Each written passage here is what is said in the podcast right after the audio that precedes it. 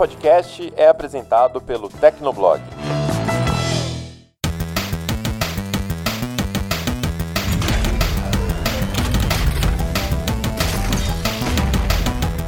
Fala pessoal, tá começando mais um Hit Kill, o podcast de games do Tecnoblog. E esse é o episódio 8, a gente tá chegando no episódio 10, onde o Felipe Vinha vai me dar bolo, né, Vinha? Eu mesmo. Já, já tô encomendando aqui já com a boleira profissional pra, pra ter a qualidade à sua altura. Pô, vai ser um bolo baixinho então, hein? Eu não queria zoar, mas já que você se auto-zoou, tudo bem. Aí a gente se auto-zoa nessa vida, né? E bom, galera, eu sou a Vivi Werneck e vamos aos highlights desse episódio.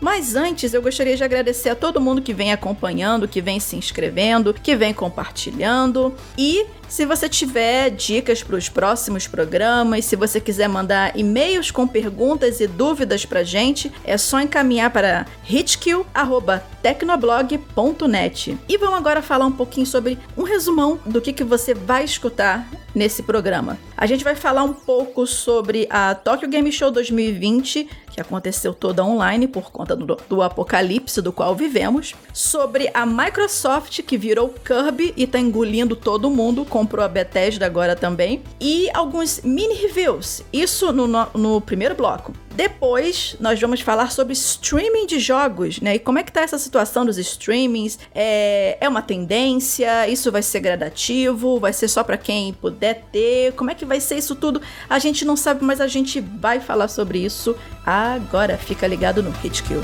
E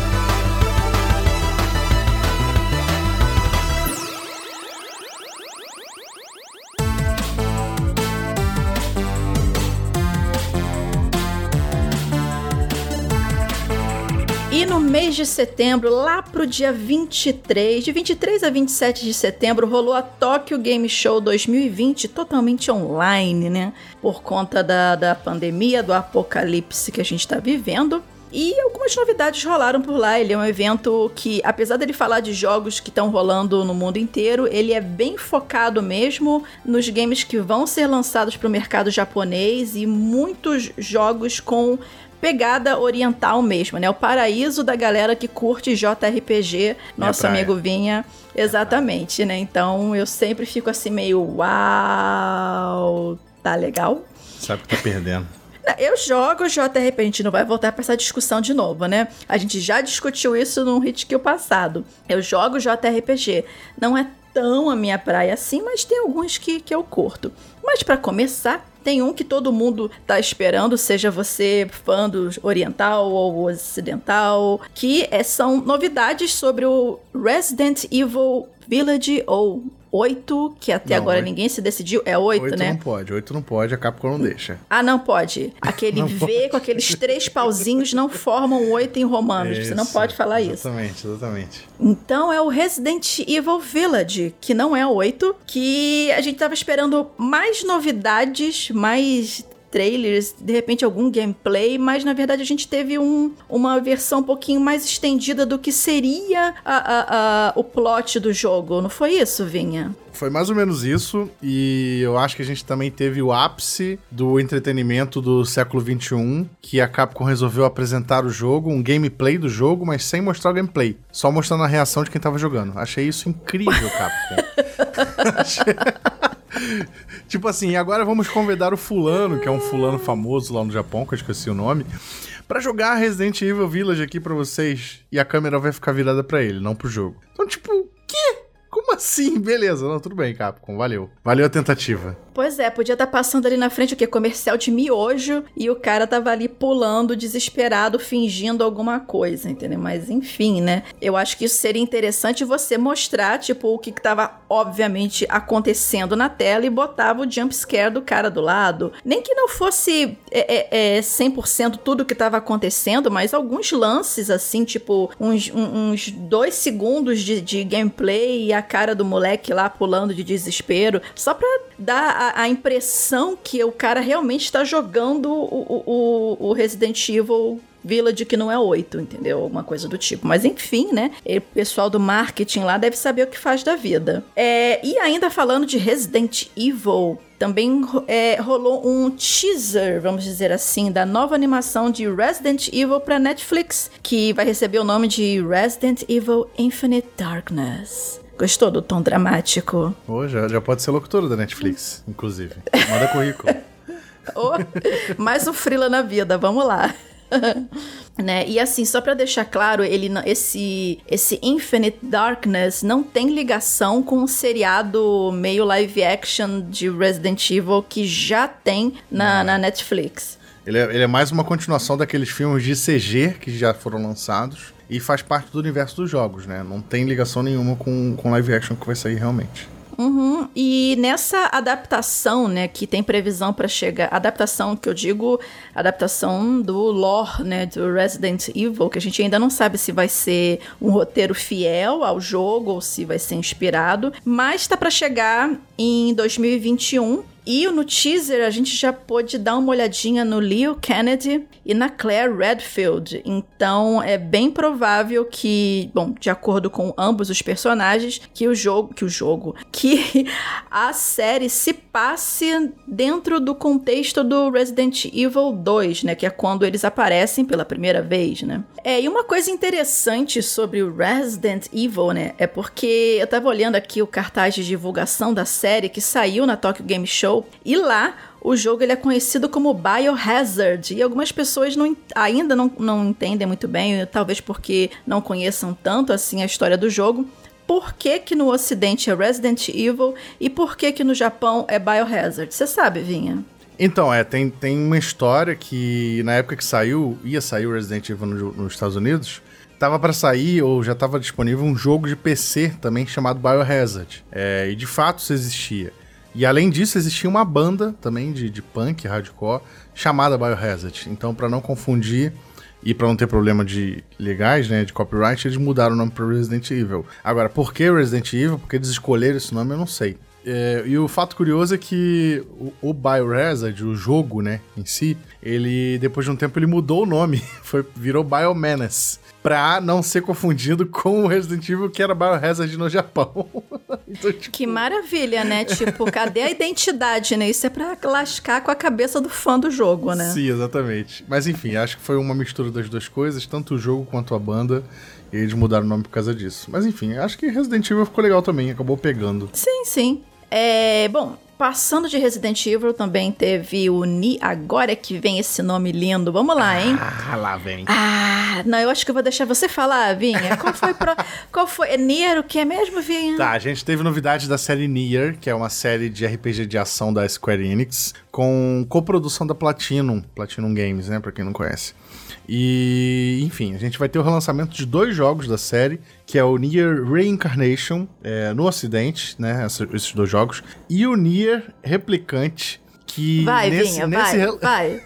nesse vai. relançamento ele se chama Nier Repl Replicante, ou Replicant, sei lá, é, versão 1.22474487139. Isso não é, é, o, telefone do, do, Vinha, tá? Não é o telefone do Vinha, gente. Isso, não é. Não, não me liguem, não vai conseguir falar comigo nesse número. Esse é o nome do jogo tá? Desse relançamento. O, o, jogo no original era, era Nier Replicante e o Nier Reincarnation. O Reincarnation também tem uma grafia curiosa e tal, mas realmente é o, o versão 1.22474487139. Vai sair no acidente, tá? Se você tá Ele esperando. tá lendo isso no roteiro, tá? Ele não decorou esse Óbvio. número todo. Você acha que... a pessoa não decora nem o RG direito, vai decorar... Se eu não decorava a matéria da escola quando eu tinha 15 anos, imagina um nome cheio de número com 35. Agora, você imagina colocar isso num título para escrever um review, uma matéria? É, é tá de sacanagem com um jornalista um negócio desse. E vou botar isso na caixa do jogo, como, meu Deus do céu? Enfim, esse povo é doido. É, saindo do Nier versão 3400 e não sei o que da vida, é, a Microsoft também né, é, reduziu o preço do Xbox Series. Oh caramba, vamos lá de novo esse monte de S na vida. Xbox Series S no Japão, o preço foi reduzido em 30 dólares. É, reduziram é, cerca de 3 mil ienes mais barato. e aí isso equivale a mais ou menos 30 dólares, que por sua vez equivale a, sei lá, 150 reais hoje em dia, né? Por aí. É uma redução considerável, né, para o público japonês, e isso foi feito porque a Microsoft quer que o Xbox novo com, é, tenha uma, uma competição maior com outros videogames que são mais populares por lá, né? Tipo, PS5 vai lançar e o próprio Switch que já existe no mercado. Então, essa redução foi feita também aí na época do. Foi anunciada durante a TGS, né? A Microsoft teve um painel bem grande voltado para o público japonês. Com várias novidades de jogos exclusivos pro Japão, aí também não tem muito sentido a gente falar. Mas é, uma das principais novidades foi essa, que é, o, o, o console nem saiu, já, já vai receber um corte de preço por lá. E eu acho que isso é digno de nota, porque é uma coisa, é uma coisa meio rara, né? Eu não lembro de nenhum outro caso que isso tenha acontecido.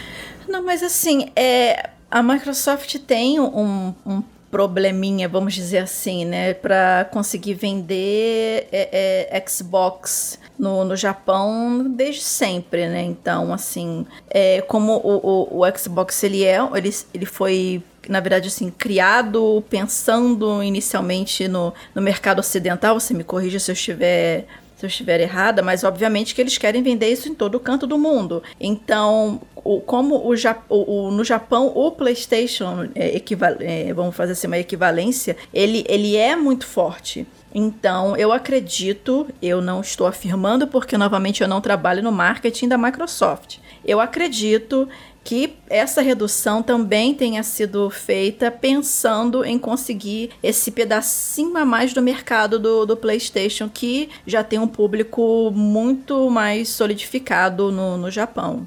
E o Flight Simulator, né, que além de abrir buracos no chão do Brasil e, a, e, e enterrar aviões alheios, ele recebeu é, o Japan World Update, né, que obviamente com foco no Japão, né, ele já foi lançado, então é um, uma atualização totalmente nova, é, é, focando obviamente em locais específicos do Japão. Mais uma vez, é, Microsoft investindo no, no conteúdo dos jogos dela da casa para conseguir mais jogadores japoneses para a plataforma. E também teve, teve anúncio do, do Yakuza, não foi, Vinha?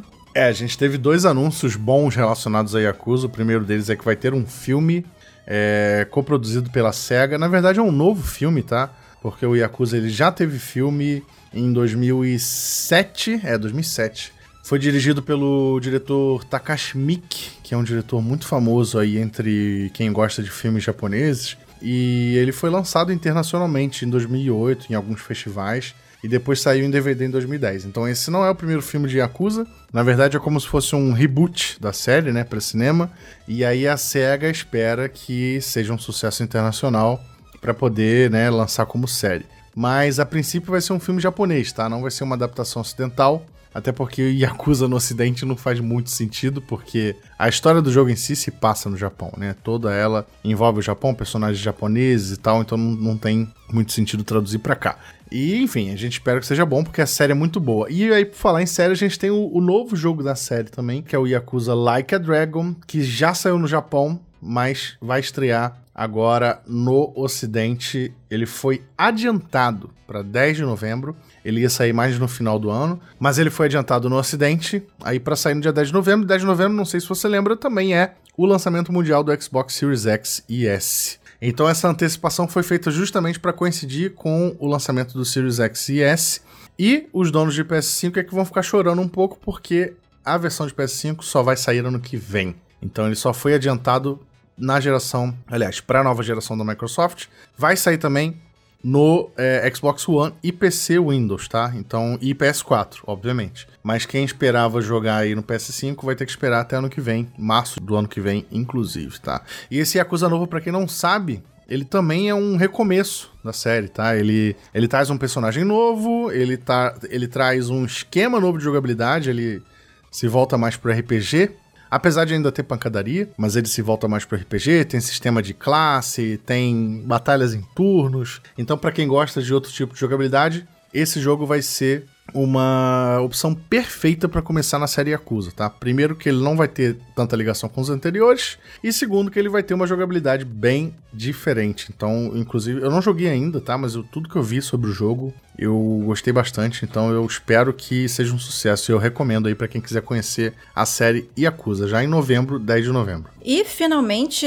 teve mais novidades do Monster Hunter Rise, né? Teve um pouco mais de, mais de gameplay é, e mais algumas novidades específicas, né? Monster Hunter Rise, ele é exclusivo do Nintendo Switch. Ele deve, ele deve ser lançado em 26 de março de 2021, né? E eu, eu sou uma, uma grande fã do Monster Hunter World e da, da, da, expansão Iceborne, né? Então, assim, eu tô bem, vamos dizer assim, empolgada, vamos dizer assim, pro Rise vai ser outro jogo que vai absorver o meu tempo livre, porque. E agora você também tem a opção de, além de ter o seu pálico, né? O seu gatinho, ou como eles traduziram aqui no Brasil, o seu amigato.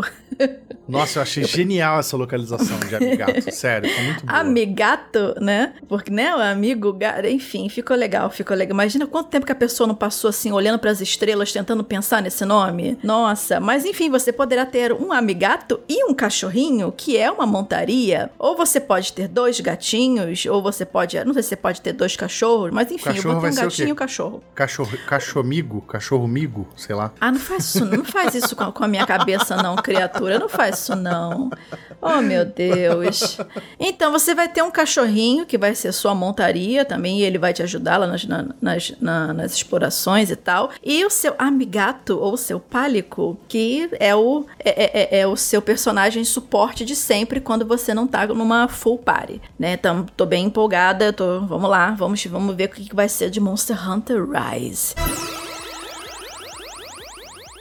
E saindo da Tokyo Game Show, rolaram outros, outros eventos, né? Porque novamente evento online não vai acabar nunca mais nessa vida. E um desses eventos, a gente ficou sabendo mais sobre a expansão de Pokémon Sword and Shield. Ele chega no dia 22 de outubro e essa nova região de Crown Tundra vai abrigar é, todos os lendários anteriores da franquia e vai ter um torneio em dupla também. Outra coisa também é que o tanto Pokémon Go e Home eles vão ser integrados até o fim do ano e isso vai permitir que você possa fazer transferências e armazenamento dos seus bichinhos em nuvem, o que é algo muito positivo, especialmente se der algum chabu no seu Nintendo Switch ou no jogo. E acho que a principal novidade dessa expansão é que ela vai trazer todos os Pokémon lendários dos jogos passados. Isso mesmo. Todos. A gente vai ter Moltres, Zapdos, Registil, Registil Saudades dos meus Zapdos. Kyogre, Groundon, enfim. Tudo. Suicune, tô vendo aqui a imagem pra ver. É, Kyurem, é, Entei, que mais? Mewtwo, é, Victini. Victini? Victini tá aqui? Tá por aqui, né? Enfim. Tudo que. Não, Victini é, Victini é mítico. Victini e Mil são míticos, eles não entram nessa lista. Mas ah. Lugia, vai ter Lugia, vai ter Darkrai, enfim.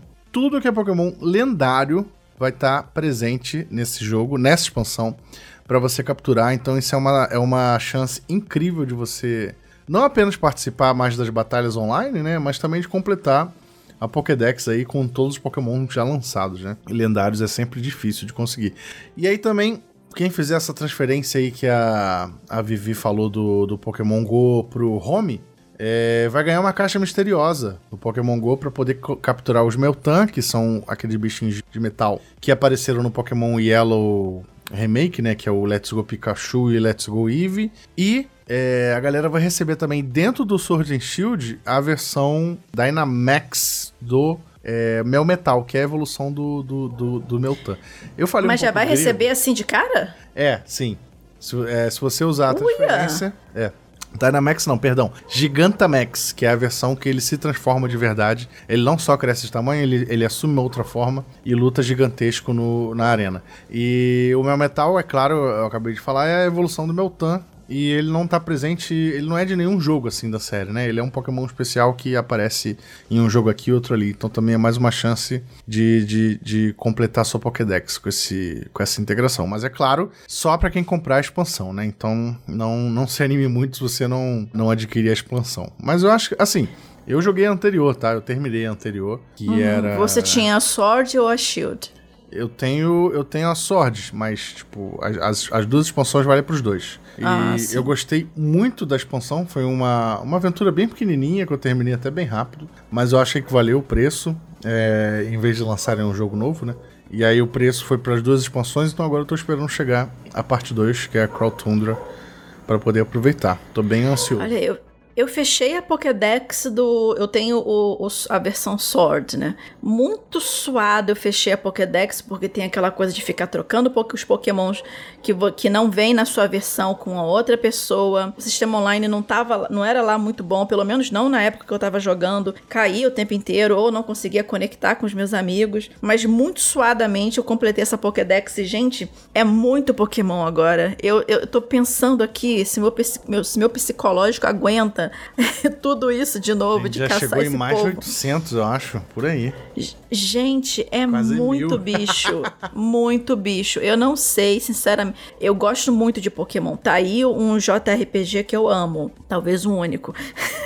Mas mas assim, eu não sei se eu tenho paciência para ficar catando tanto bicho de novo. Mas enfim, né? Provavelmente não vai ser agora que eu vou comprar, porque os preços ainda tá na- nas alturas de tudo. Mas é algo que eu vou pensar pro futuro, né? Vamos lá. Mas. Saindo de Pokémon, saindo de Nintendo, vamos falar o que. Não, na verdade, olha só, eu queria fazer um gancho, um gancho legal, ó. Pegando a Nintendo, a gente vai transformar, pegar o personagem da Nintendo, pegar um Kirby, transformar ele na Microsoft, que tá o quê? Engolindo o mercado, porque, meu Deus do céu, não é possível, tá comprando tudo que tem estúdio. Eu espero, eu espero que isso seja para o bem, né? Porque comprar o estúdio para desmantelar ele, ninguém merece, né? Nós não precisamos de uma segunda Bioware na vida, que até hoje estou eu aqui chorando pelo que fizeram com o pobre do estúdio. Mas a Microsoft comprou quem? A Bethesda. Minha amarrota, que eu fiquei passada quando fiquei sabendo disso.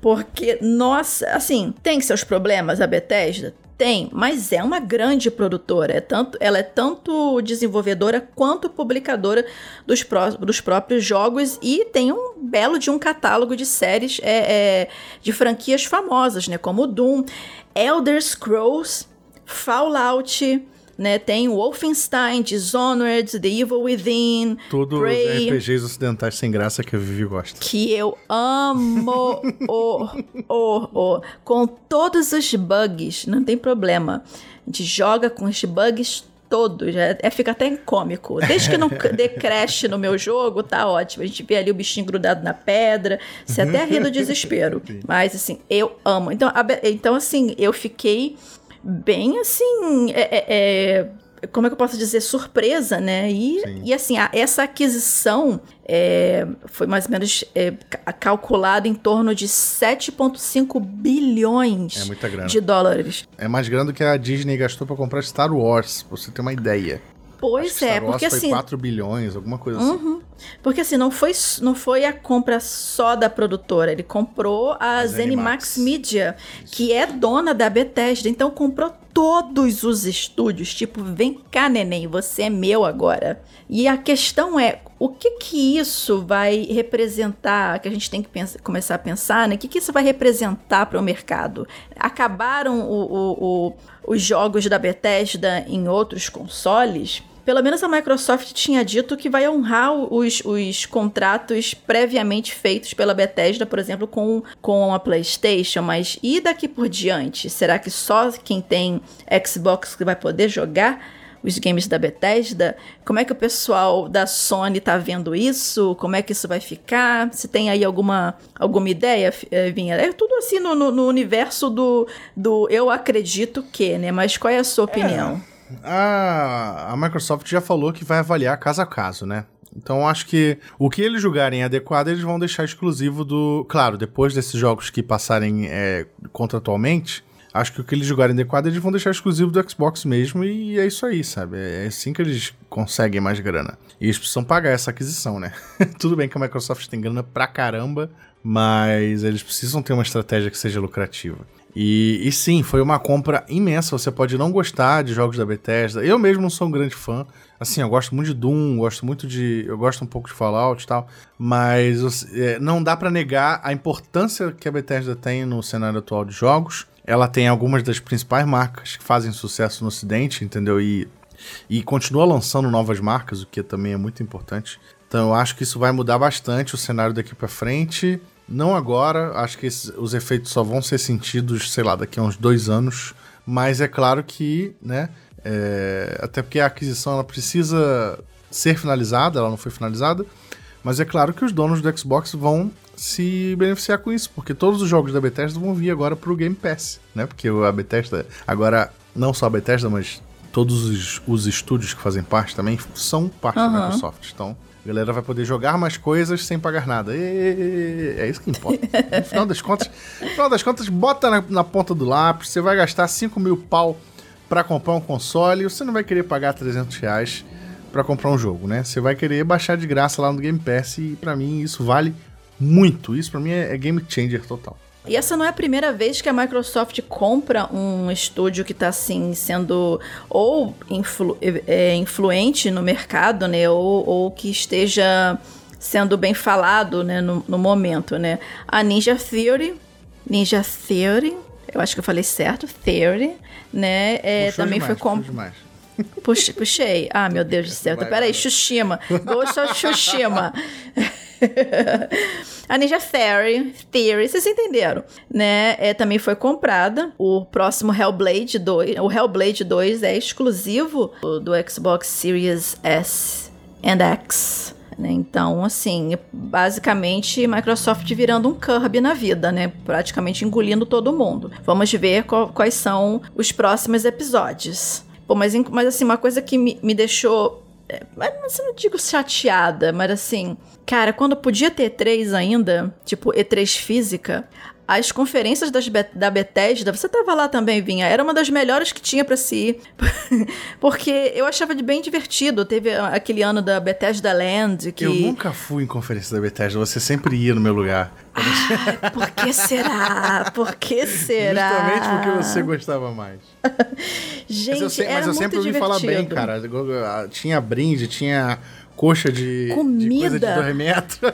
eu comi, gente, teve a, foi o que da, a, foi na Bethesda Land. Eu não sei se isso foi em 2015. Não, não foi em 2015, foi em 2017. Eu acho que foi que eles fizeram tipo um parque temático, um parque de diversões temático com todos os jogos deles, né?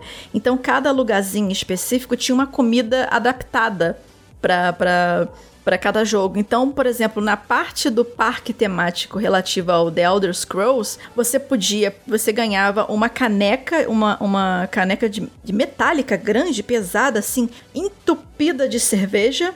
E você podia pegar um, uma coxa, acho que era uma coxa de, de, de, de peru enorme que eles faziam ali no, tipo num churrasco assim da vida. Então era cerveja de um lado, a coxa de peru enorme no, do outro, e essa foi minha janta no dia, assistindo a conferência.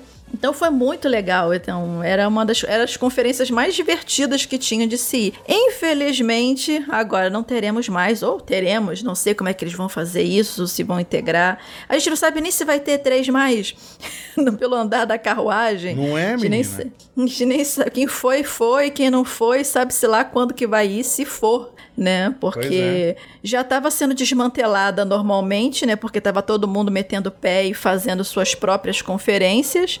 E agora, então, com a pandemia, que foi tudo online, eles descobriram que dava para ter a mesma audiência online, então para que gastar dinheiro fazendo físico, né? Enfim, né? Isso é papo para uma para um, um outro hit kill, né? Nesses eventos aí que podem não voltar mais. Mas vamos lá, vamos continuar.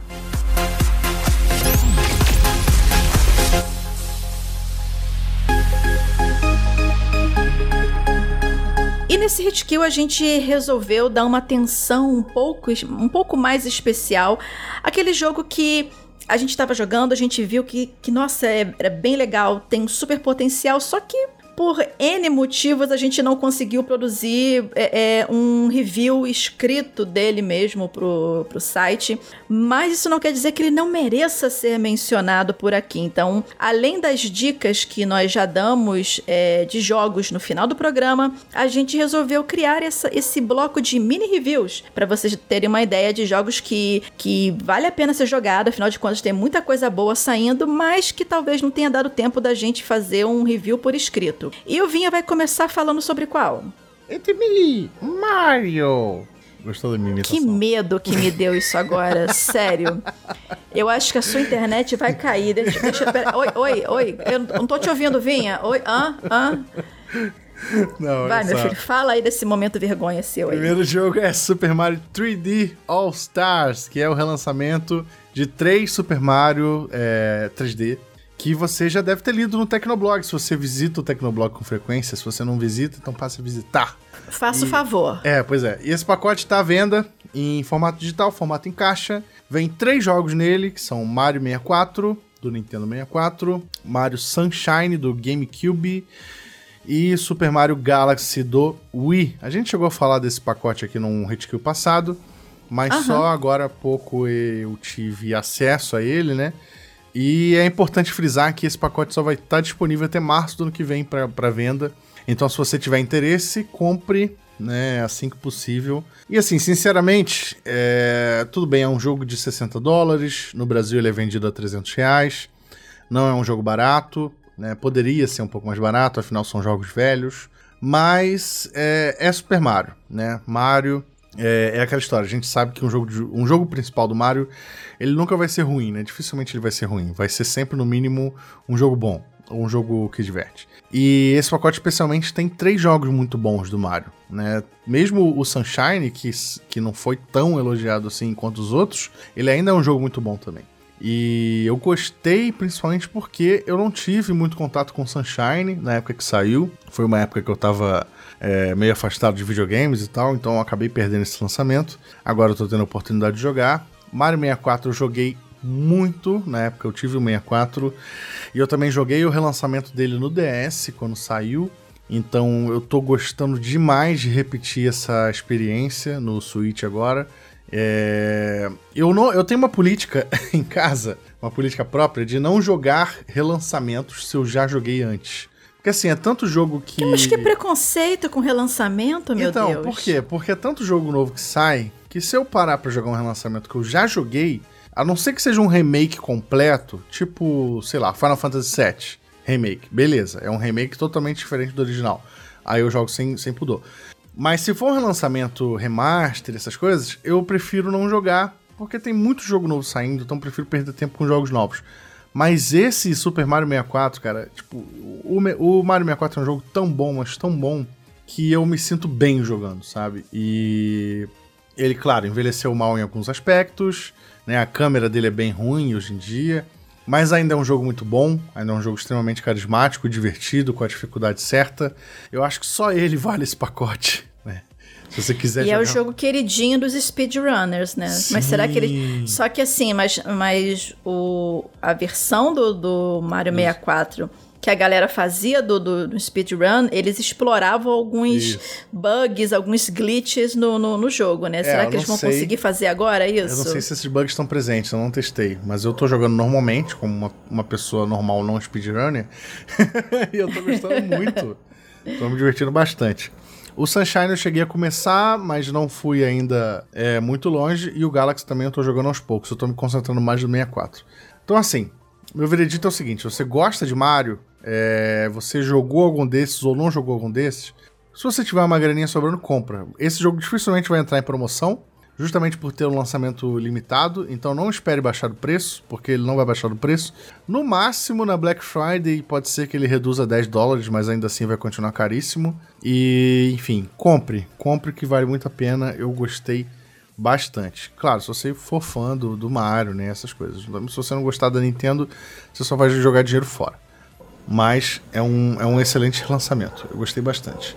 E além do Super Mario All-Star 3D, teve também o, o Star Wars Squadrons, né? Que você também jogou, né, Vinha? Fala um pouquinho dele. Yes! Star Wars Squad é piu, piu, piu. Star Wars, yay! Hoje eu tô, hoje eu tô no- nos efeitos sonoros aqui. Piu, Meu piu, bem, você, piu. você tomou aqui. Você tá, olha, meu querido, suspende esse remédio.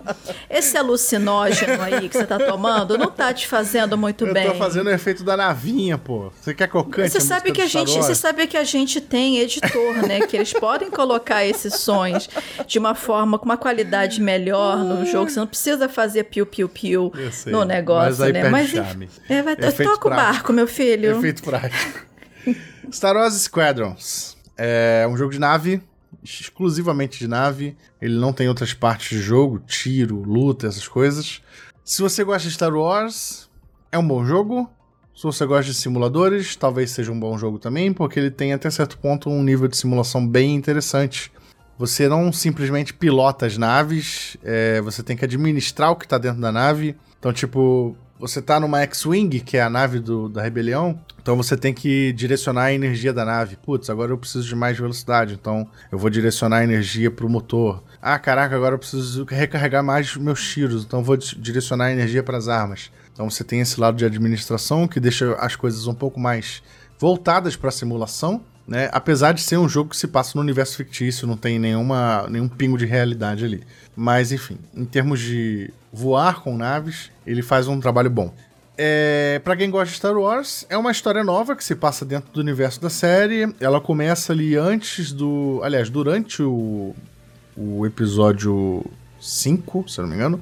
Mas a maior parte da história pula no tempo e se passa após o episódio 6. Então é um pedaço aí do Star Wars que a gente não ouviu falar muito. Tem personagens famosos aparecendo, né? Princesa Leia, General Akbar e outros aí que eu vou deixar vocês descobrirem de surpresa quando forem jogar. E se você curte Star Wars num geral, eu acho que é um jogo recomendado. O legal é que ele não, é, não tem preço cheio, então aí ao contrário do Mario, se você quiser comprar um jogo que gaste gastando menos, ele pode ser uma opção. E enfim, não é um jogo extremamente imperdível, também dá para esperar uma promoção e fatalmente ele vai entrar em promoção. E mas é um jogo legal para quem quer jogar multiplayer também, apesar de ter modo história, um modo história bem interessantezinho. E ele tá disponível para quais plataformas? Ah, é, esqueci de falar, PS4, Xbox One e PC Windows é, vai, né, vai estar tá disponível também otimizado para quem for jogar na nova geração, Series X, S, Series S e PS5. E por falar em tiros no espaço, vamos falar de tiros no planeta Terra.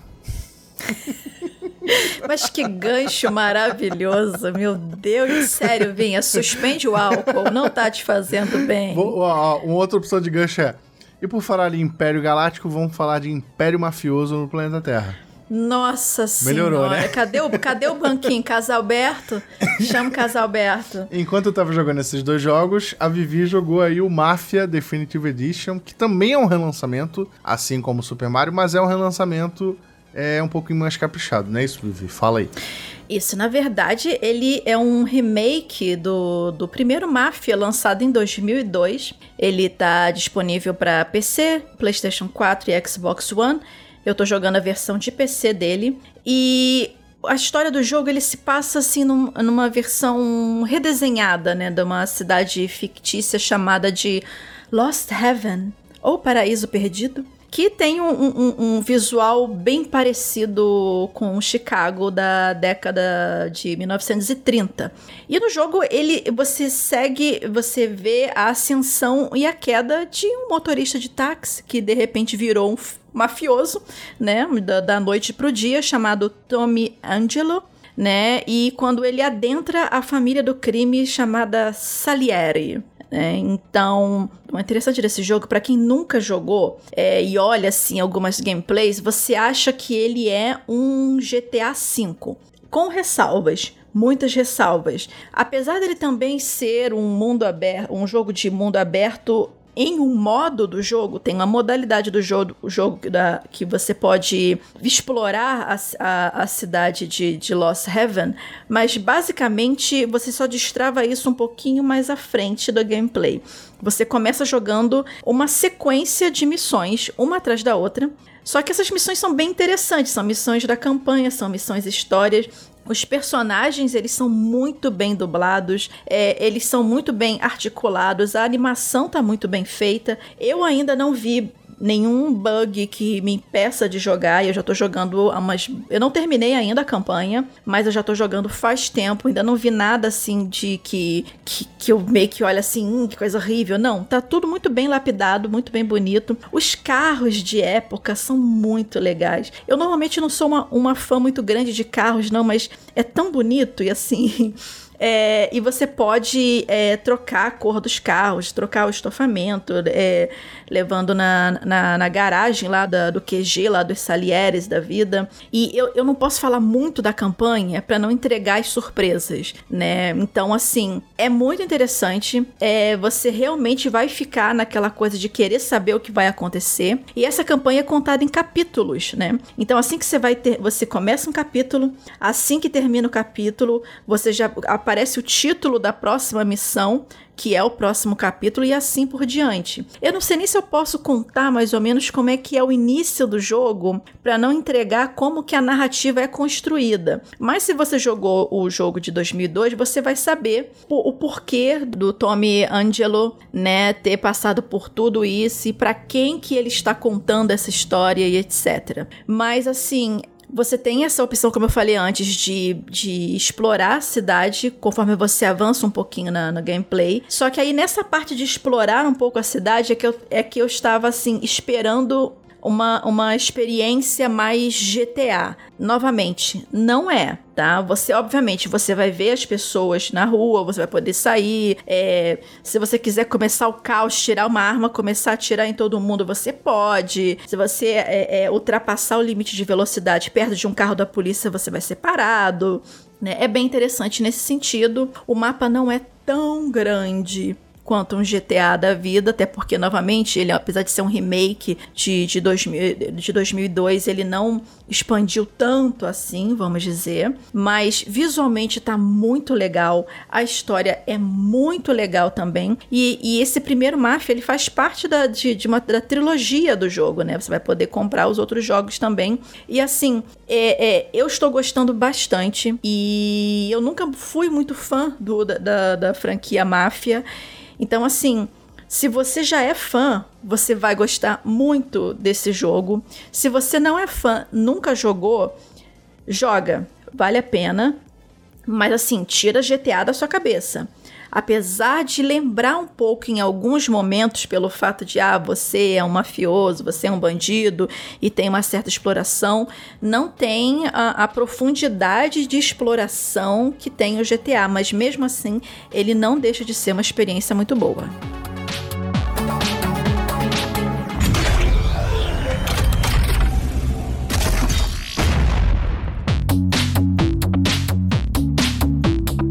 A Amazon lançou recentemente o serviço Luna, que é mais um streaming para jogos, né? E mais um para rivalizar com o Google Stadia e o Xbox xCloud, né? Então, assim, é mais uma opção para quem puder assinar quando estiver disponível por aqui no Brasil, que tem essa também, né? De um serviço de streaming do qual você não precisa ter é, é, é, fisicamente o videogame, você precisa apenas é, assinar esse serviço, ter um controle adaptado ou não, ter uma plataforma compatível com o serviço e aí você joga o game direto do servidor de quem está prestando o serviço. No caso da, do Luna, a Amazon, Stadia, o Google, o xCloud, o Xbox. É como se fosse o pessoal usa o termo de Netflix dos jogos, né? Mas é a grosso modo seria mais ou menos isso, né? Mas o que a gente quer trazer para discussão aqui nesse Hitkill 08 é justamente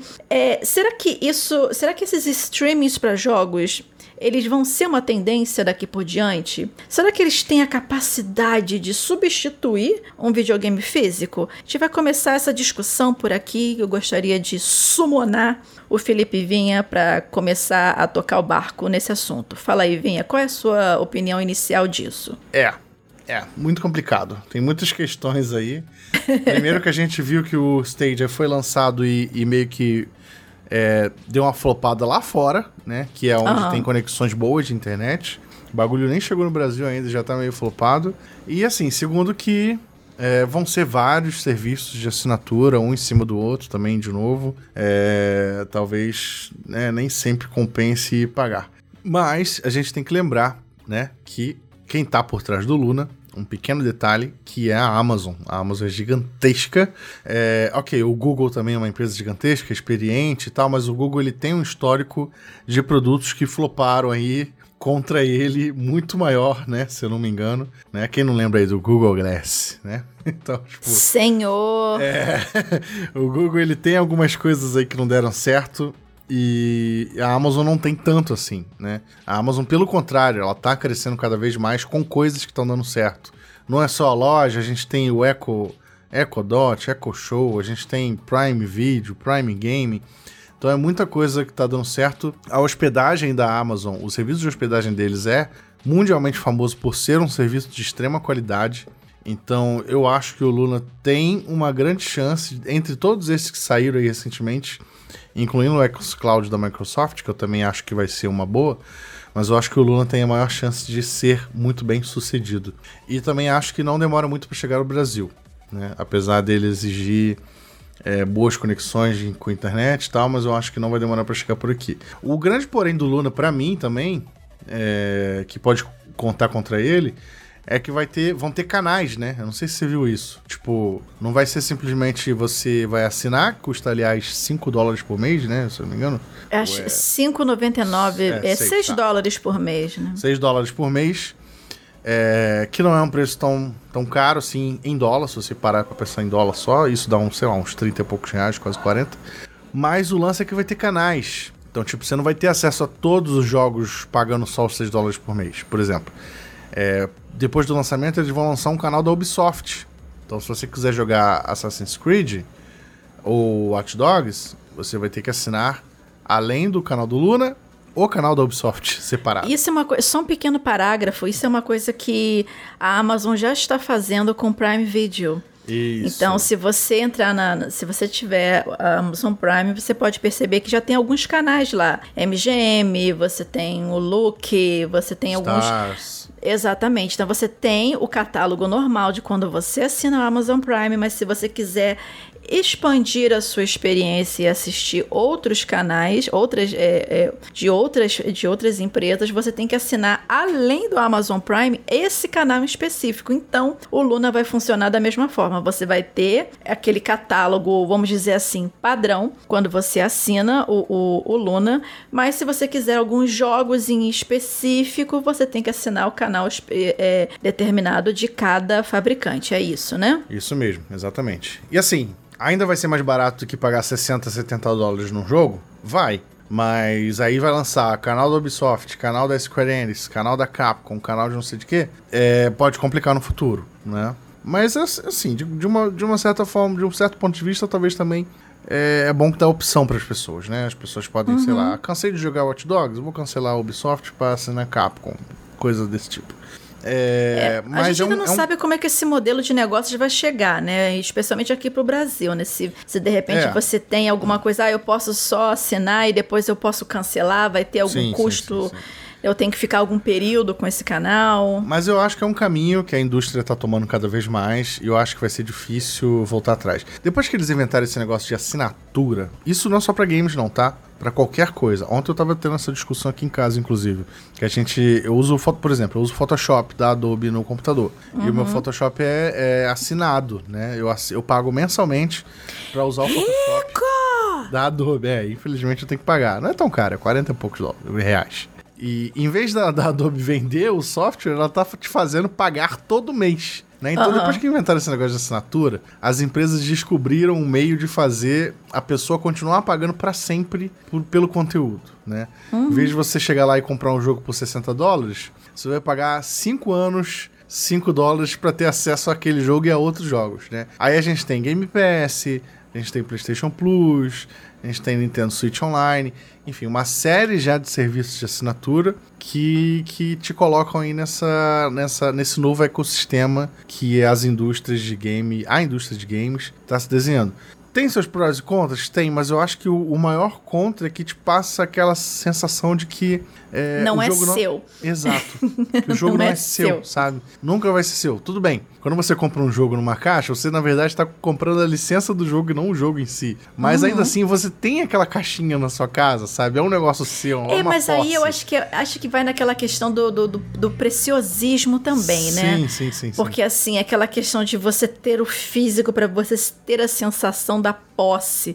É até uma coisa meio psicótica isso, né? É. Mais né? psicopata É pra quem coleciona, isso, né? no caso. Aham. Mas enfim, é, é, uma, é uma sensação com, estranha você pensar de que, caramba, eu tenho 150 jogos no meu, pra jogar no meu Game Pass. Mas nenhum desses jogos é seu. Inclusive, amanhã ou depois a Microsoft pode tirar do ar e você ficar sem jogar, a não ser que você compre o jogo. Isso que eu ia falar, mas assim, tudo bem, vai tirar. Do, no, no caso de, de catálogo de filme, de, de série, beleza. Ele avisa, ó, tá saindo do catálogo esse mês, assiste aí e segue teu rumo aí na vida. Agora, jogos, jogo você quer de repente rejogar ou alguma coisa do tipo, então, normalmente, pelo menos o Game Pass faz isso. Dá um, avisa pra pessoa, olha, o jogo vai sair do catálogo. Você, como assinante, você tem X desconto para caso você queira comprar e aí mesmo ele saindo do catálogo, ele é seu. Isso eu acho maneiro. Então, isso meio que alimenta essa questão da posse que a gente estava falando, entendeu? Então, assim, você comprou o jogo, quer dizer, a licença do jogo. Então, enquanto ele existir nos servidores, você pode jogar ele quantas vezes você quiser, beleza?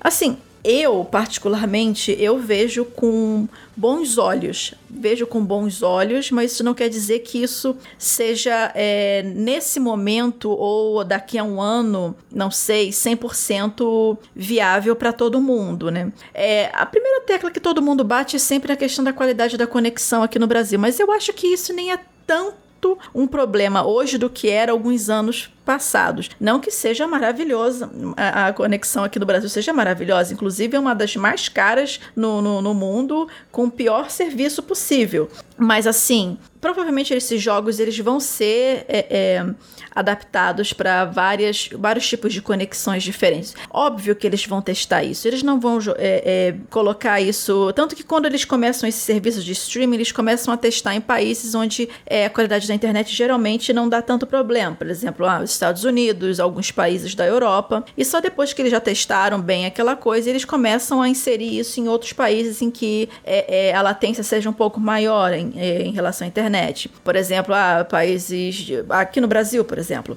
Então, assim, o próprio Luna ele vai ser testado primeiramente nos Estados Unidos e não tem sequer previsão de chegar em outro país, muito menos aqui no Brasil, né? E para você ter uma ideia, o, o, serviço ele promete rodar os jogos em resolução de uh, 1080p a 60 fps, né? 60 quadros por segundo, mas tem previsão de ter resolução 4K. Mas assim, a Amazon só diz em breve. Mas é aquela coisa, também depende da sua conexão para você conseguir alcançar esse 4K. É, e vinha a, o pessoal da Amazon já adiantou alguns jogos que vão estar, que estão previstos para estrear com o Luna? Já, tem vários jogos já confirmados, alguns muito famosos, outros nem tanto. A gente tem Sonic Mania, que é um dos jogos recentes do Sonic, muito elogiado. Control, da, da Remedy, né, que foi um jogo bem elogiado também em 2019, ainda tá fazendo sucesso aí hoje em dia. Uh, Overcooked 2, é, Metro, aquela série, né, Metro de, de FPS com horror e tal. A gente tem também é, Resident Evil 7, Grid, né, de corrida, Bloodstained, que é aquele Castlevaniazinha é, produzido pela galera que trabalhou em Castlevania também. Muito legal. Enfim, um, um, monte de jogo, e aí tem alguns, né, que não são muito famosos aí no meio. É, ah, tem Brothers, a Tale of Two Sons também, que fez muito sucesso aí há alguns anos. Enfim, tem um catálogo bom para ser lançado com isso, né? Eu acho que é o que você falou. Eu acho que se, se fizer sucesso, eles vão, eles estão lançando agora em, em, fase beta. Essa fase inicial de lançamento nos Estados Unidos, que vai ser agora no início de outubro, vai ser uma fase beta. Né? É, na verdade, eles vão lançar de fato depois disso. Eles não informaram quando ainda. Mas é, eu acho que tem tudo para dar certo, aprimorando esse catálogo, se adequando para os tipos de conexão. É como a Vivi falou, a gente aqui não, tá, não tem a melhor conexão do mundo, pelo contrário, a gente tem uma das piores. Mas em alguns locais do Brasil a gente tem é, uma conexão, é, uma conexão razoável, né? Afinal, a gente, se não fosse isso, a gente não conseguiria assistir um filme 4K na Netflix como a galera assiste, né? Verdade. Compra, compra TV 4K para assistir a, a, os planos mais caros aí dos streamings para poder assistir na maior resolução possível. Tudo bem, um filme pesa muito menos do que um jogo que precisa, né, do ping baixo para reagir aos comandos. Sim, mas eu acho que as coisas vão evoluir conforme o tempo passar. E aí também a gente tem, né?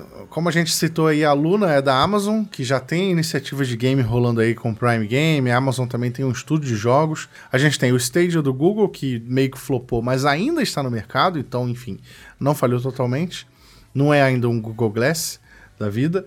E a gente tem o xCloud da Microsoft. Aí você vê os concorrentes temos a Sony e a, e a Nintendo. O que, que eles estão fazendo a respeito disso? Nada, né? A Sony ela tem um, um Remote Play que te permite jogar jogos que estão no PS4 no seu celular ou no computador via streaming, mas ainda assim é uma coisa assim, você está transmitindo do seu PS4 pro celular Isso, e pro você precisa ter o console. É, precisa ter o console, precisa ter o jogo, então não é a mesma coisa. E a Nintendo, coitada, a Nintendo não tem nada disso. Aliás, Mas, minto, gente, a Nintendo... mas- Não, a Nintendo no Japão, ela lançou dois jogos nesse formato, até onde eu sei, que é o Assassin's Creed Odyssey e o Resident Evil 7. Saíram, os dois saíram para Switch no Japão via streaming. Ela, ela lançou num- nesse formato por lá. Quem jogou, eu tenho um amigo que morava no Japão na época é, que saiu Resident Evil 7. Ele testou e ele achou muito bom, funcionou muito bem. Então, quem jogou diz que funcionou muito bem. Infelizmente, é um serviço que não chegou ainda no Ocidente, mas foi lançado dessa forma por lá. No Ocidente, a Nintendo não tá muito interessada em streaming por enquanto. E a Sony também, né?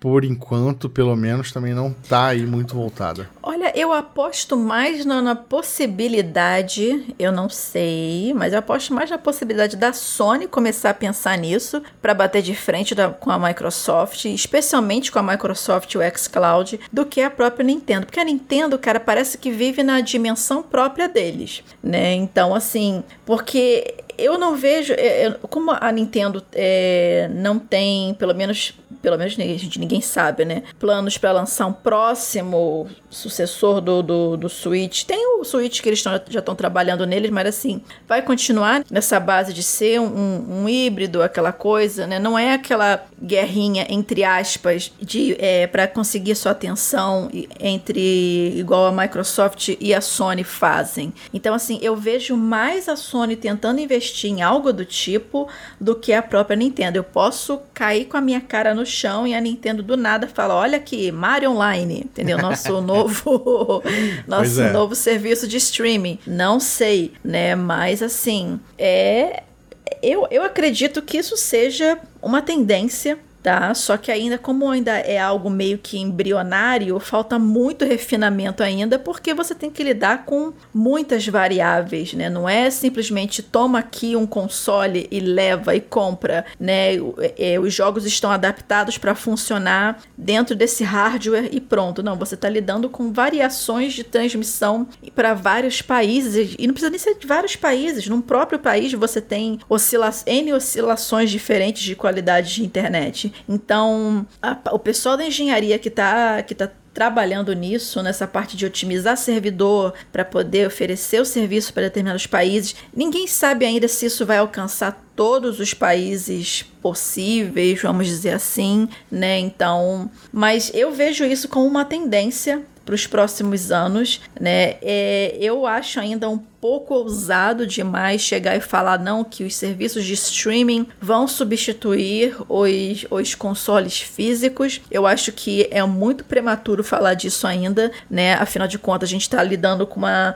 com um tipo de, de serviço que está começando agora, né? É, é pegando o sucesso e de repente um pouco do, do know-how dos serviços de streaming, de, de vídeos, de filmes e etc. e adaptar isso para um jogo. Mas como o Vinha já falou, né? Tem toda essa diferença de algo interativo, né? De, de algo interativo e de você fazer a transmissão de um filme, vamos dizer assim, que já é um arquivo fechado, você não interage com aquilo. Tem uma coisa que eu esqueci de adicionar, que conta muito a favor da Amazon nessa iniciativa, é que esse o Luna ele vai estar disponível para tudo, tá? Navegador de PC, é, Android e iOS. Só que quem tá ligado nessas discussões já sabe que, por exemplo, o Google Stadia ele tá tendo problemas com a, com a Apple porque não, não- né, a Apple não permite né, esse tipo de aplicativo. E o Luna não, o Luna vai funcionar no iOS via web app, ou seja, não vai ter aplicativo na App Store para baixar. Você vai abrir o navegador no seu iPhone, tablet, sei lá,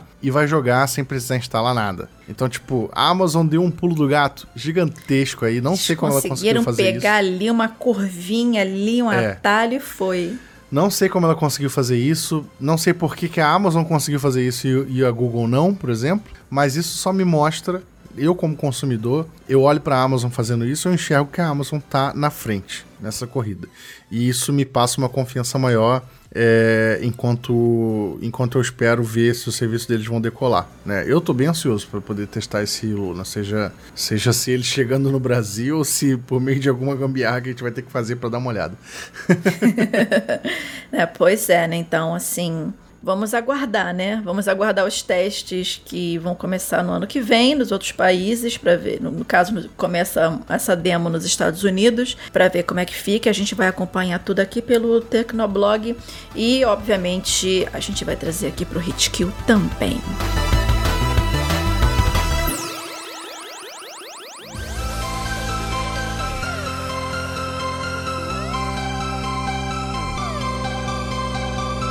Agora vamos pro nosso momento relax. Hum, que nada, vamos aqui focar, focar. Força, foco e ódio, que agora dicas de jogos. E a minha primeira dica de jogo é o Kingdoms of Amalur Re-Reckoning. Parece até que é mixagem, né? Re-Reckoning, mas é isso mesmo. É isso mesmo. Então, assim, é, eu não sei se vocês lembram, se alguns lembram desse jogo, mas tadinho, ele foi um jogo muito underrated, sem motivo, porque ele é muito legal de jogar. Ele foi lançado pela primeira vez lá em 2012 para PC, PS3 e Xbox 360. Eu joguei ele no PlayStation 3 e as expansões. E ele foi o primeiro e único jogo da 38 Studios que faliu depois dele e morreu. né?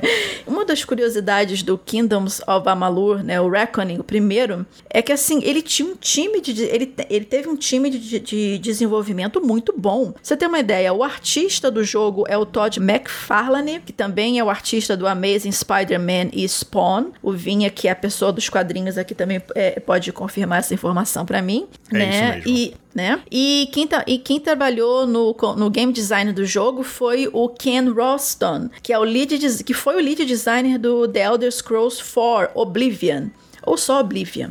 Eu não sei porque eu cismo em falar The Elder Scrolls e o número do negócio, mas enfim. É, então, assim, é, teve um time de peso trabalhando em cima do jogo, mas infelizmente o marketing não foi tão bom e o jogo não alcançou a, a, o número, um número de jogadores é, da forma como ele deveria ter alcançado para se vender e o estúdio morreu. Mas aí em 2018, isso só para fazer um, um para vocês entenderem o porquê que vocês é, é devem dar uma chance para ele, em 2018 os, os direitos do jogo foram comprados pela THQ Nordic e é, agora, em setembro de 2020, saiu essa versão remaster, né, Rare Reckoning, pro PC, é, PS4 e Xbox One. Falando um pouquinho da história, né? É, o game ele se passa é, é, na região de Feylands, dentro do reino de Amalur. Então, assim, ele tem um lore é, é, é um, um, estilo de narrativa parecido com o que Oblivion teve, né? Aquela coisa de te posicionar num dos, é, numa uma região dentro de um reino maior, de um universo com,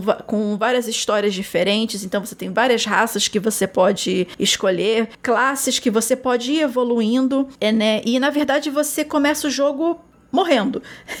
né? Que é pra já dar aquela, aquele sustinho básico. E é, esse pessoal dessa região de Feylands, eles são muito regidos pelo destino, né? Então eles acreditam que todo ser vivo tem um destino escrito e imutável. Só que você que morreu foi ressuscitado no Well of Souls, né, que é o poço das almas. Então, basicamente o seu destino que estava escrito que você deveria morrer ali e você ressuscitou dos mortos foi zerado. Então, obviamente, cabe a você reescrever o seu destino e é a partir daí que você, que você tem o gancho para começar a investir pontos na sua classe e em, conforme você vai reagindo ao ambiente, você vai mudando esse seu destino também.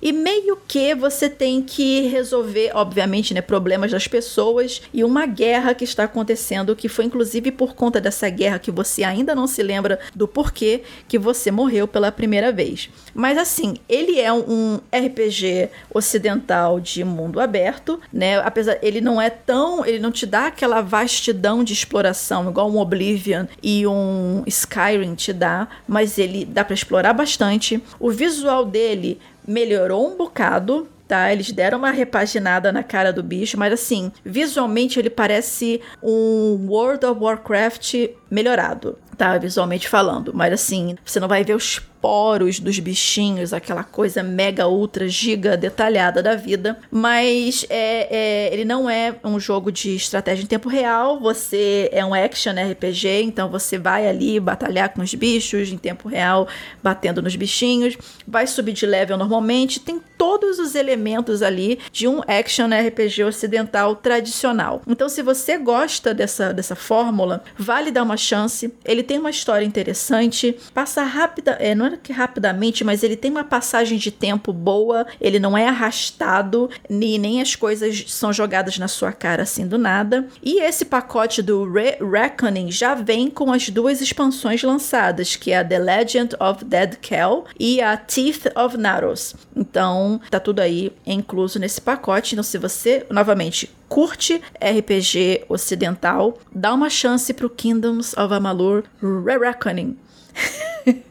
e a segunda dica de jogo também é minha, que é o Rogue Legacy 2 da Cellar Door Games, que é um joguinho indie que foi lançado em agosto de 2020. Ele segue a fórmula do primeiro Rogue Legacy, que inclusive há um tempo atrás, não sei se foi no ano passado ou um pouco antes disso, é, esteve gratuito na, na PSN Plus. É, como eu disse, ele é um roguelike e ele funciona da seguinte maneira: você é, começa com um personagem aleatório, um guerreirinho. Você tem que invadir um castelo e passar por várias salas dentro desse castelo que são geradas aleatoriamente. Quando você morrer, e isso vai acontecer com uma certa frequência, na verdade o tempo inteiro, quem vai assumir o seu legado, por isso que é o legacy, é o seu herdeiro. E aí que vem a parte legal do jogo, porque toda vez que você recomeça uma partida, você tem a opção de escolher três perfis diferentes de herdeiro. Cada perfil desse, ele tem uma personalidade própria e ele tem skills diferentes. Então, assim, você pode escolher um mago que só enxerga em preto e branco, mas ele tem mais mana. Ou você pode escolher um arqueiro que ele tem a vida bem reduzida, mas ele consegue dar um tiro bem mais devastador com, com a flecha. Ou você pode escolher um berserker da vida que ele só consegue enxergar é, é, vultos, mas assim, ele dá muito dano. Então todos os seus herdeiros eles têm pontos positivos e pontos negativos e aí você tem que ir avançando nessas nessas dungeons até você conseguir chegar nos chefões do castelo, como todo roguelike que se preza, né? E obviamente você vai upando suas suas skills, né, para você conseguir avançar cada vez mais, mas você só avança se você conseguir moedas para comprar essas skills e por aí vai. Enfim, se você curte é, é, jogos do tipo roguelike como essa coisa de, de, de, câmaras ou salas geradas aleatoriamente, como por exemplo teve a, a sugestão no, no Hitkill 07 até do Vinha, do, do Hades, da Supergiant Games, que também é um roguelike, né? O, o Binding of Isaac também é um roguelike. Então, se você gosta desse estilo de jogo, cai dentro do Rogue Legacy 2, que ele é muito bom. Ele está disponível por enquanto para PC. E cara, vale jogar, porque é muito divertido. Agora é com você, Vinha. A Vivi passa pra mim é, o bastão porque ela sabe que é jogo japonês que vem aí, jogo japonês não é com ela. Não, falando sério, o primeiro jogo que eu tô pra falar hoje aqui é o Genshin Impact. É um jogo japonês de fato, foi lançado há poucos dias no PS4, PC e celular. É, eu joguei enquanto meu PS4 esteve em minha posse. Porque ele, eu, como, como vocês sabem, eu vendi o. Não está mais comigo, música triste. Mas eu ainda tô jogando no celular. Ele é crossplay, então funciona, né? Nas duas plataformas. E assim, pensa nele como um Zelda Breath of the Wild, só que com menininhas de anime, em vez do Link. É isso. ele é um jogo com mundo aberto, de exploração, de fazer missão, de destravar personagem, de destravar arminha. Ele é grátis se você quiser, você pode gastar uma nota com ele comprando essas coisas. Não recomendo, não gastei nada até agora. Gráficos incríveis, roda muito bem no meu celular, assim, tudo bem com o celular um pouquinho mais recente, mas eu acho que ele roda muito bem em celulares mais modestos. Rico! Ih, sai fora.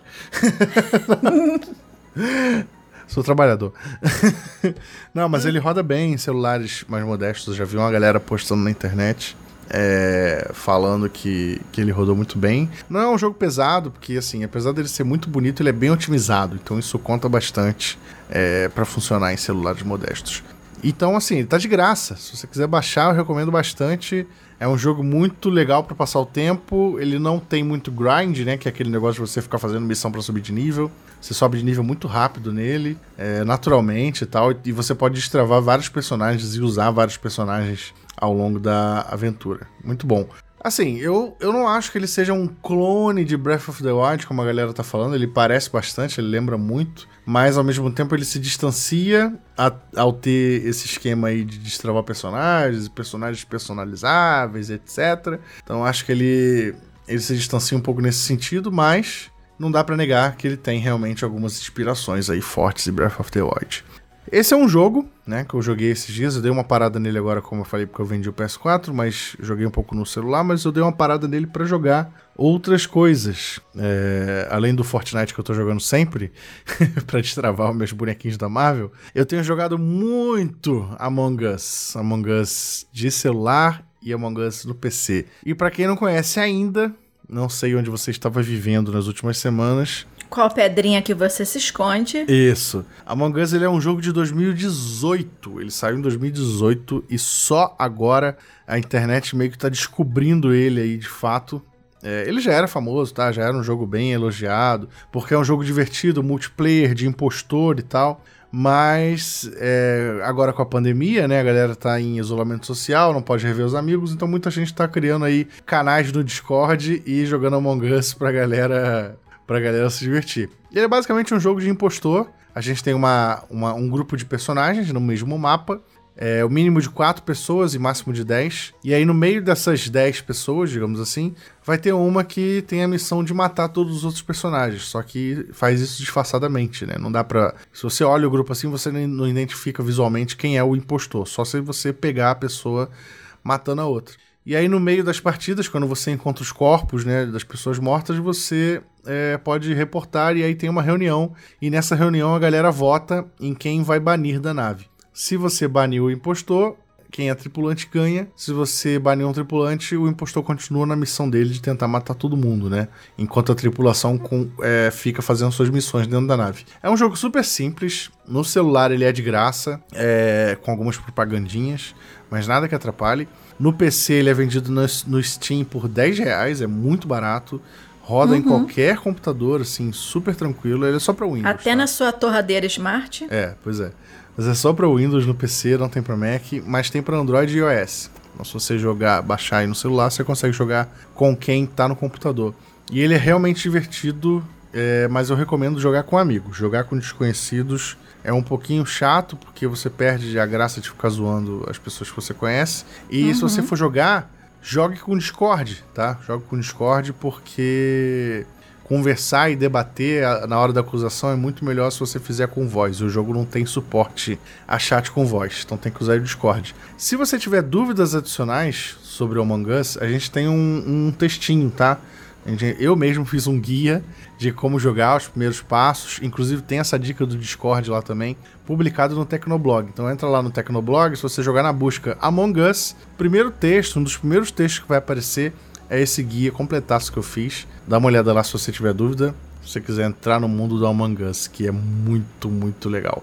Eu acho que é um dos grandes jogos do ano, apesar de ter sido lançado em 2018, que é bem curioso. É, eu comprei ele pro PC, né? Falta agora formar uma equipe, né? Porque é, foi o que você falou, né? Você tem que arrumar. O interessante é você jogar com pessoas sim, conhecidas, sim, né? Sim, então, assim, eu tô, né? Eu tô formando ainda, né? Eu tenho um número já, já tem umas quatro cabeças, faltam as outras seis, né? Mas em breve chegarei lá.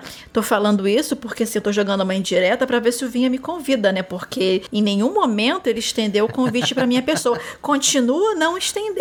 Você, então, tudo minha bem. Minha querida, você está sempre convidado, você não está entendendo. Está implícito é, isso. É, é, pois é, né? Não, tudo bem, eu vou, eu vou ter que dormir com essa hoje, mas enfim, né? E com essa, gente, depois dessa, desse momento de, de desapego, nós vamos encerrar esse Hitkill 08. Muito obrigada a todo mundo que escutou até aqui. Curte, compartilha. Se você tiver dúvidas, se você tiver sugestões para a gente poder falar nos próximos programas, não deixa de mandar um e-mail para a gente no hitkill.tecnoblog.net ou marcar a gente nas redes sociais. É, eu, Vivi Werneck, Tô nas redes sociais com arroba Vivi Werneck. E eu tô, você pode me encontrar como arroba Felipe Vinha, em todas elas. E é isso, galera. Até o próximo Hit Kill número 9. Tamo chegando. Tamo tá chegando. chegando. No bolo, hein? Tá chegando no bolo, hein? Olha só, esse bolo tem que acontecer porque eu vou tirar uma foto desse bolo e vou postar. Gente, olha só, o Vinha está falando desse bolo para mim desde o Hitkill 5. Esse bolo tem que chegar na minha casa. Sendo providencial. Eu vou tirar. Comer meu eu vou tirar. Exatamente. Eu vou tirar uma foto desse bolo e postar no Hitkill número, número 11, que é para provar que no 10 eu recebi o bolo. Então vocês me aguardem, porque se não tiver foto, ele que não mandou o bolo. E é isso aí, galera. Até o próximo Hit Fit Kill.